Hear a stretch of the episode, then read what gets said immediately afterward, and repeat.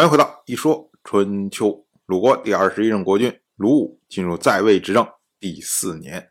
定嗣他虽然有丘树做的棺木，可是呢，因为他本身是曾国的女子，而曾国这个国家呀，现在非常的弱，非常的小，几乎可以算成是鲁国的附庸啊。而且呢，他也不是鲁国先君鲁黑公的正夫人。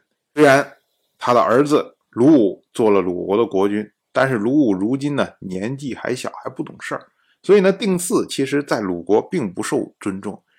我们其实想想也知道啊，像穆姜那么强悍的人，到现在都失势，何况是定嗣呢？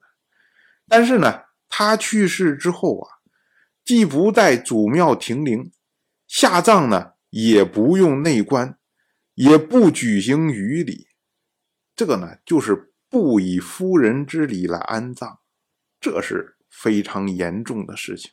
所以呢，将庆就对季孙行父说：“他说啊，您是鲁国的正卿啊，而小君的葬礼仪式都不全，这是不让国君好好的为生母送终啊。那将来国君长大，谁来承担这个责任？”春秋借君子之口来评价这件事情。他说啊，常言道，多行无礼。必自己也，说的就是季孙行父吧？君子所说的“多行无礼，必自己也”，意思就是说，你无礼的动作做太多了，那么别人也会对你无礼的。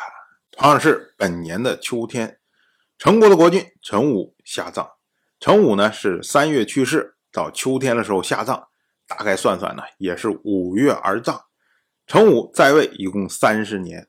在他做太子的时候，陈国遭逢了夏征舒之乱，然后呢，陈武被迫流亡去了晋国，而陈国呢，险些被楚国灭亡。那么后来呢，楚国重新封了陈国，并且呢，让陈国召回了陈武，陈武由此成为陈国的国君。陈武在流亡的时候选择晋国，可是他做了国君之后啊，一力是倾向于楚。最主要是因为他的卿大夫们都是亲楚的，那么由此呢，就受到了晋国的盟国宋国的攻击，而晋国呢，在攻击楚国的时候，往往呢会顺道去攻击陈国。到了陈武执政的末年，因为不堪楚国的新任令尹米人夫的盘剥，所以呢，投靠了晋国。由此呢，陈国也开始受到楚国的攻击。但是总体来说，三十年间呢，陈国基本上从夏征舒之乱，当时那个险些亡国的状态，进入了一个相对平和平稳的这么一个状态。所以呢，陈人依照世法，安民立政，曰成，为陈武定谥号为成，后世则称陈武为陈成公。同样是本年的秋天，八月二十二，鲁武的母亲定嗣下葬。我们要说啊，定嗣他是七月二十八去世，到八月二十二下葬，那从去世到下葬仅仅二十三天而已。虽然说春秋以来啊，这个下葬的时间在不停的缩短，但是呢，也没有短到这种程度。所以，我们说啊，就是对这位定嗣啊，无礼到了如此的地步。翻过来呢，也就是说，鲁国的执政大夫季孙行父已经懈怠到了这种地步。那下一步是什么？不就是季孙行父要死了吧？大概是这样。到了本年的冬天，鲁武到晋国去听命。当时呢，晋国的国君晋州宴请鲁武。那么鲁武呢，就向晋州请求，要将曾国划为鲁国的附庸。那么晋州呢，不同意。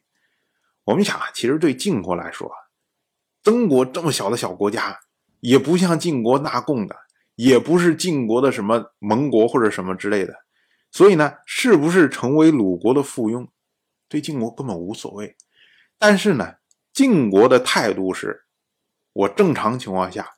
保持或者维持原状，就是你一旦把曾国化成鲁国的附庸之后，实际上就等于是鲁国吞并了曾国。那如果我允许这种行为发生，我不知道会发生什么样的其他的变化。比如说，齐国会不会说：“哎，你怎么允许鲁国吞并曾国？那你也得允许我吞并其他国家。”那宋国也说：“那你也得允许我啊。”那晋国就麻烦。所以呢，晋国最好是大家都别动，就保持这个状态，就这样，他就省着麻烦。所以呢，鲁国向晋国一提出这样要求，晋国第一反应是我不同意。那么鲁国的大夫仲孙灭他就说啊：“寡君以周边都是敌国，仍然呢。”还一心侍奉您，您的每条命令都不敢有失。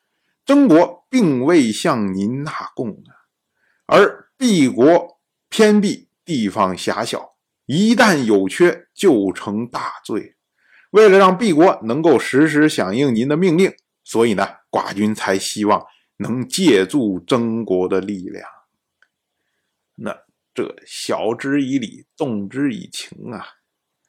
荆州一听啊，你要这么坚持的话，那好吧，那就同意了。当然，我就这么一说，您就那么一听。感谢您的耐心陪伴。如果您对《一说春秋》这个节目感兴趣的话，请在微信中搜索公众号“一说春秋”，关注我。